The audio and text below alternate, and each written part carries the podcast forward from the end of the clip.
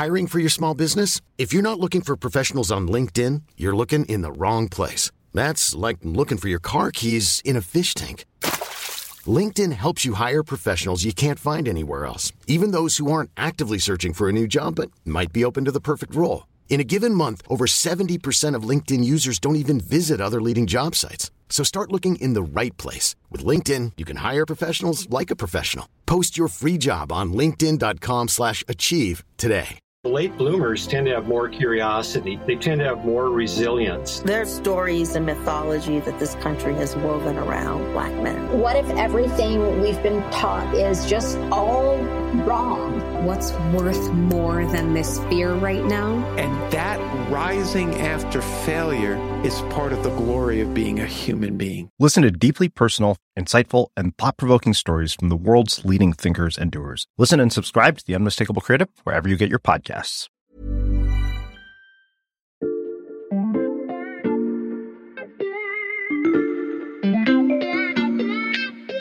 Salut, c'est Xavier Yvon. Nous sommes le jeudi 2 juin 2022. Bienvenue dans La Loupe, le podcast quotidien de l'Express. Allez, venez, on va écouter l'info de plus près.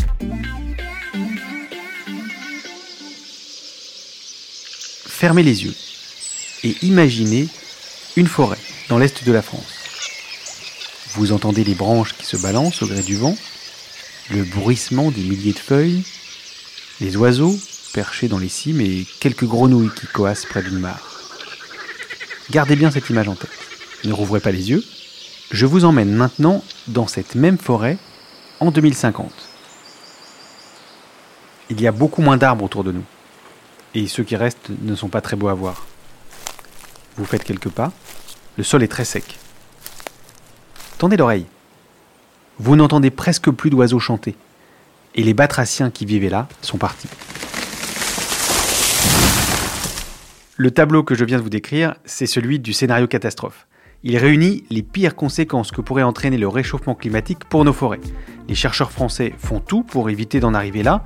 Alors, à quoi pourraient ressembler nos forêts en 2050 C'est la question qu'on passe à la loupe aujourd'hui.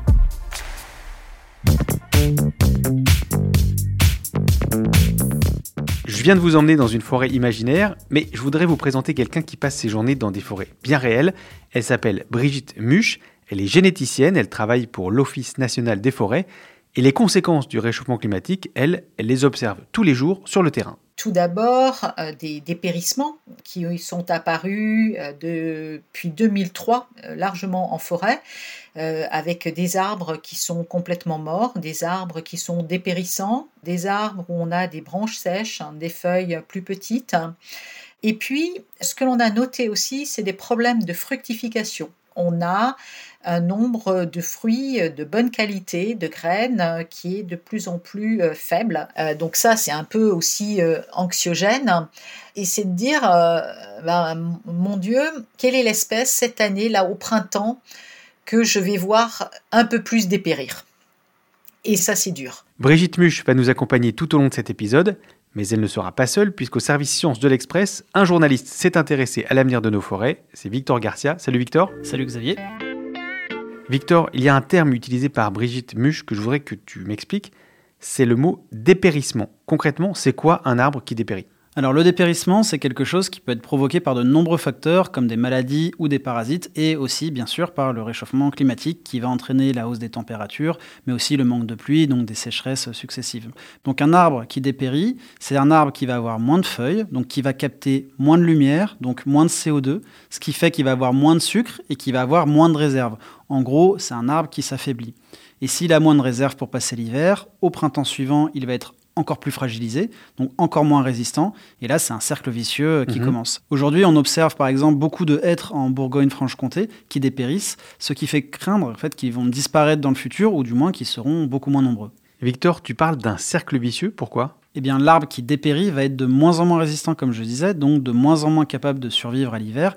Mais en plus de ça, comme il est déjà fatigué, il va être plus sujet à ce que les spécialistes appellent les attaques secondaires, mhm. c'est-à-dire les attaques de maladies, de parasites, de champignons ou d'insectes, comme les scolites par exemple. Les scolites, qu'est-ce que c'est que ça? Alors, les scolites, ce sont de petits insectes de l'ordre des coléoptères qui Mhm. mangent le bois. C'est ce qu'on appelle des ravageurs et ils peuvent faire beaucoup de dégâts. Et le problème, c'est que eux, ils aiment bien la chaleur, donc le réchauffement climatique leur va très bien. Et par exemple, aujourd'hui, ils peuvent former quatre générations entre deux hivers contre deux seulement auparavant. Ok, donc on a des arbres fragilisés par le réchauffement climatique qui subissent des attaques, ce qui les affaiblit encore plus et les empêche de résister aux effets du réchauffement climatique.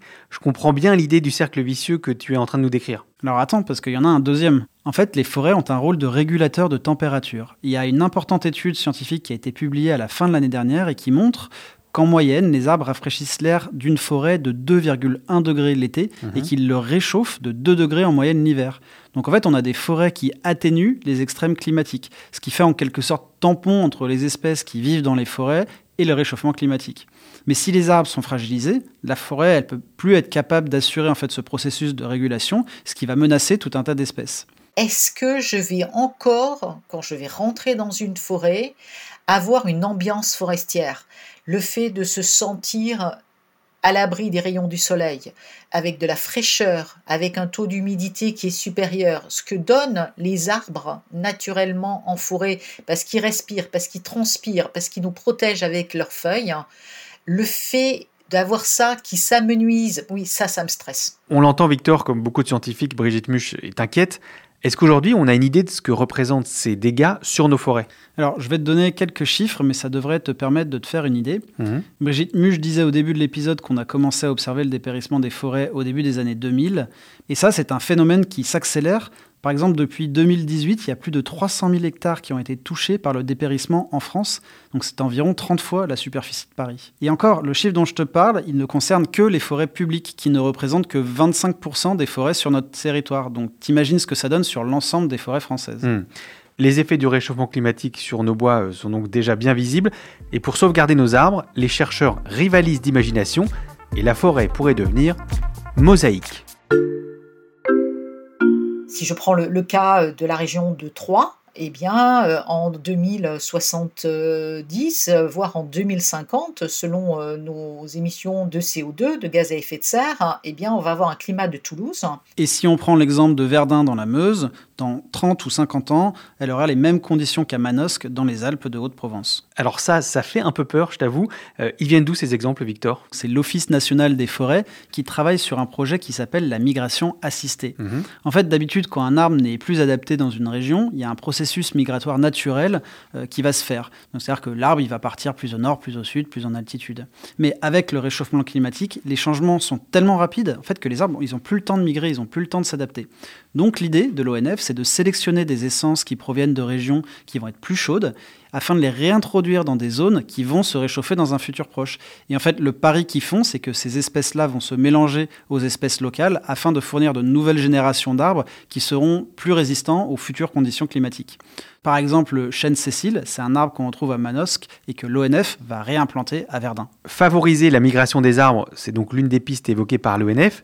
Mais Victor, en préparant cet épisode, tu m'as parlé d'un autre chantier qui s'appelle la forêt mosaïque, et j'ai demandé à Brigitte Muche de m'en expliquer le principe. L'idée de la forêt mosaïque, hein, c'est de regarder à l'échelle du massif forestier et pas uniquement de la parcelle forestière. Une parcelle, hein, c'est une surface de gestion euh, qui est de l'ordre euh, de plusieurs hectares. Un massif forestier, c'est l'ensemble des parcelles. Donc l'idée de la forêt mosaïque, hein, c'est bien de pas mettre entre guillemets tous ses œufs dans le même panier, mais de tester plusieurs solutions. Et regarder la forêt à l'échelle du massif, voilà ce que ça pourrait donner. Il est très important, par exemple, de garder des vieux arbres parce que l'on sait que ce sont euh, les biotopes, hein, les écosystèmes pour de nombreux insectes. Il est essentiel aussi de conserver des milieux humides pour euh, les batraciens, que ce soit les grenouilles, les crapauds, les salamandres. Il est important aussi, pour que tout soit en équilibre, d'avoir des parcelles avec euh, plutôt de la futée dite régulière, c'est-à-dire tous les arbres ont le même âge.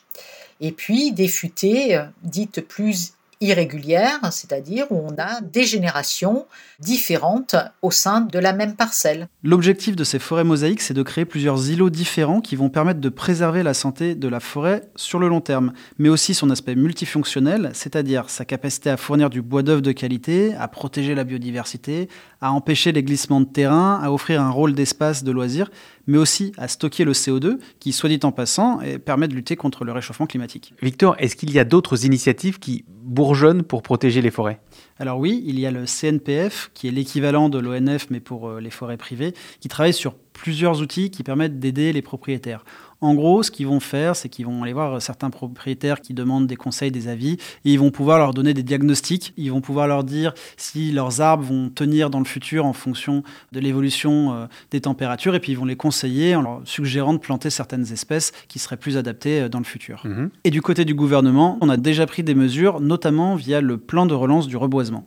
Il nous faut donc agir dès maintenant et avec force pour augmenter la résilience, la force de nos forêts. Là, tu entends Julien de Normandie, qui est l'ex-ministre de l'Agriculture. Que des moyens inédits soient mobilisés pour le renouvellement de nos forêts, avec un objectif de plantation de 50 millions d'arbres à travers ce plan France Relance. Il y a déjà 200 millions d'euros qui ont été investis et il y a encore d'autres plans qui vont être mis en œuvre d'ici à 2030. Donc c'est bien d'avoir de l'argent pour replanter des arbres. Reste maintenant à savoir euh, quel type d'arbres il faut planter et où est-ce qu'on va les planter. Et ça, ce sont les questions auxquelles l'ONF et le CNPF tentent de répondre. Victor, grâce aux solutions dont tu viens de me parler, le scénario noir que je présentais en début d'épisode s'éloigne peu à peu. Allez, viens, on va se promener ensemble dans les bois de demain.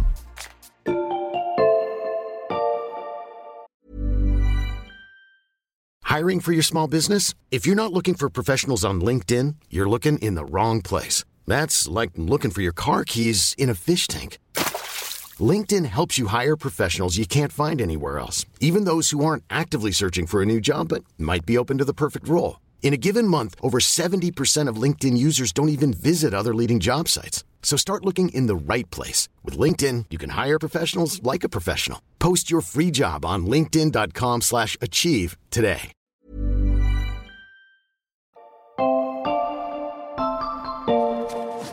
Alors Victor, j'ai préparé le téléporteur et on va inaugurer une nouvelle fonction qui permet de visiter le futur.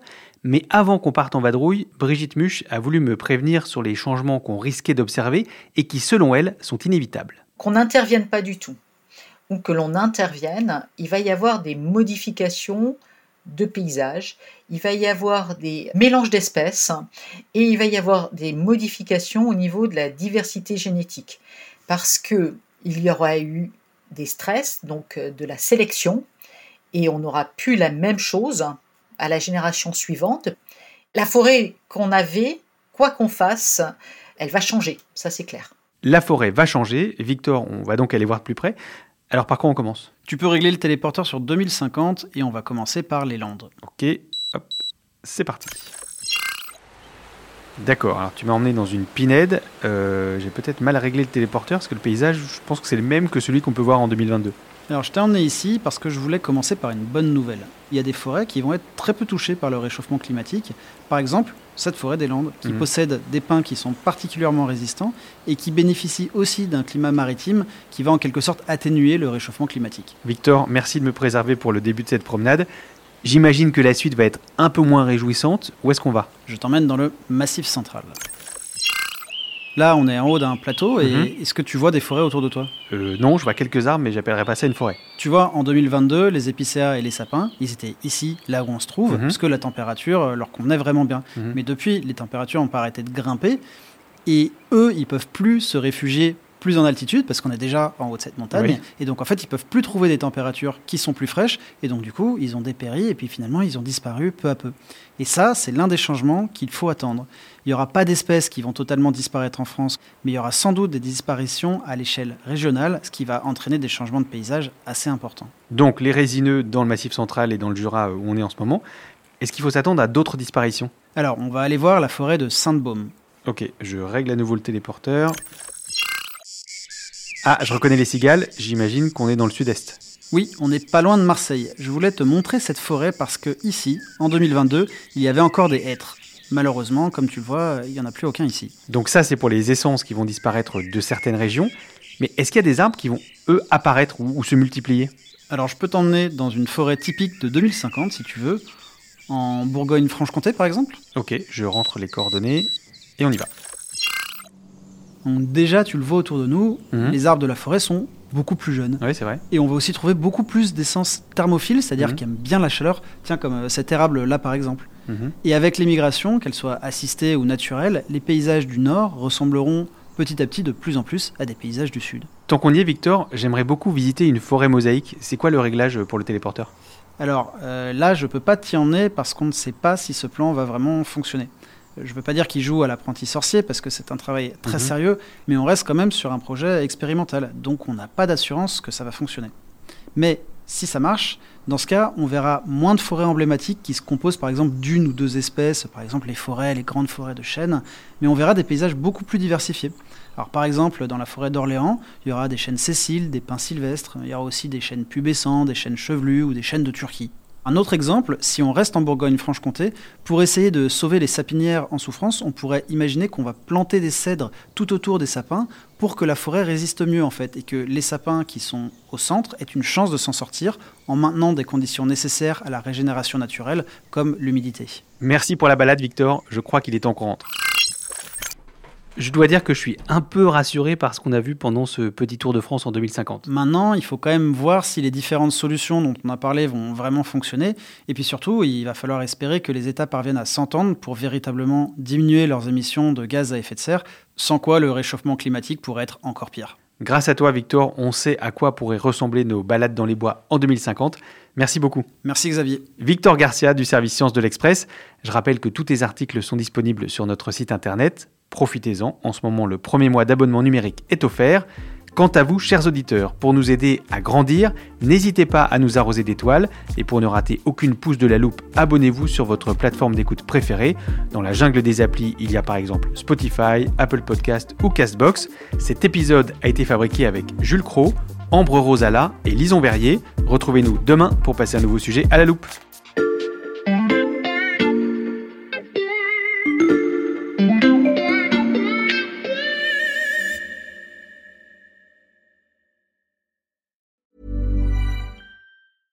Late bloomers tend to have more curiosity. They tend to have more resilience. There's stories and mythology that this country has woven around black men. What if everything we've been taught is just all wrong? What's worth more than this fear right now? And that rising after failure is part of the glory of being a human being. Listen to deeply personal, insightful, and thought provoking stories from the world's leading thinkers and doers. Listen and subscribe to The Unmistakable Creative wherever you get your podcasts.